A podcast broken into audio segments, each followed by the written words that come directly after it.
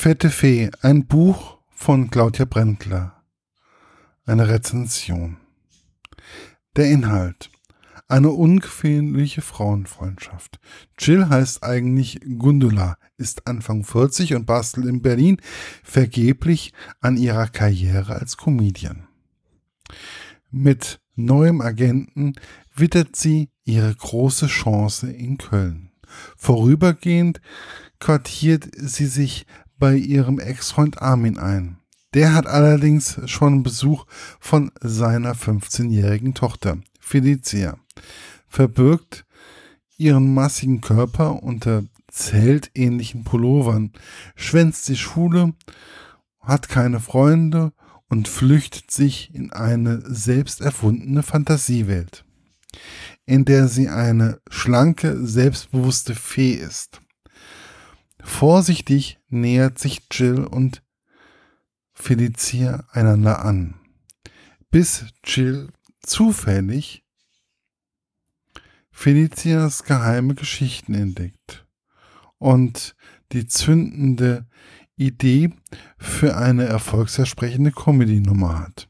Ihr Agent ist begeistert und noch ahnt Felicia nichts von Jills Plan. Die Rezension. Bei dem Titel Fette Fee musste ich einfach einmal ein wenig schlucken. Ich konnte im ersten Moment nicht wirklich lachen noch weinen. Auch als ich die Inhaltsangabe des Verlages gelesen hatte. Mein erster Gedanke war, werden in dem Buch kräftigere Mädchen, die so oder so schon mit dem Spott der anderen leben müssen, aufs Korn genommen. Weit gefehlt. Schon auf den ersten Seiten merkt man, dass alles leicht zum Schmunzeln anregt und doch irgendwie aufzeigt, mit welchem Problem die Comedian Jill zu leben hat, die sich trotz einem gewissen Talentes nicht gerade auf der Höhe des Comedy-Himmels befindet. Schnell entwickelt sich eine Freundschaft zwischen den beiden, die laut der Beschreibung nun wirklich fetten Felicia leidet unter ihrer ach so tollen Mutter, bei der alles perfekt ist, vom Aussehen bis hin zur beruflichen Karriere. Wobei gerade die Karriere der Mutter dazu führt, dass Felicia bei ihrem Vater geparkt wurde, was nicht unbedingt zur Hochstimmung von Felicia geführt hat. Felicia hat eine Fantasie, welche sie auch in einer Fantasie ein Welt einfließen lässt und wo sie sich immer wieder hineinflüchtet.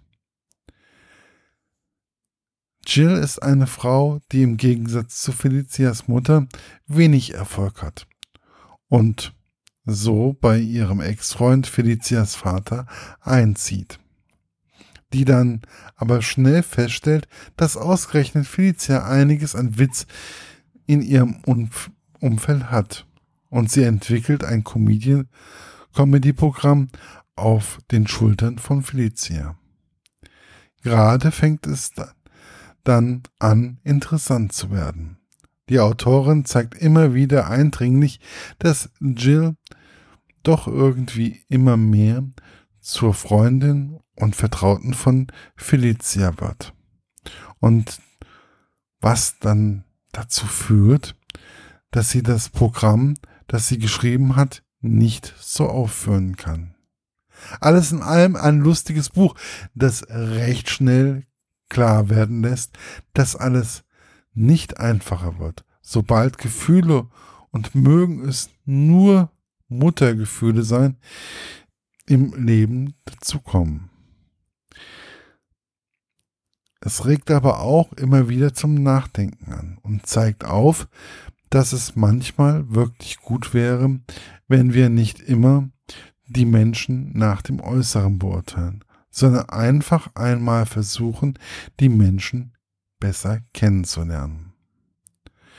Ja, was soll ich dazu sagen? Ich wünsche viel Spaß, wenn ihr das Buch noch irgendwo bekommt.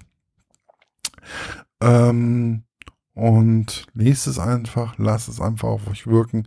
Ich wünsche euch viel Spaß dabei. Bis bald, euer Markus von literaturlaunch.eu.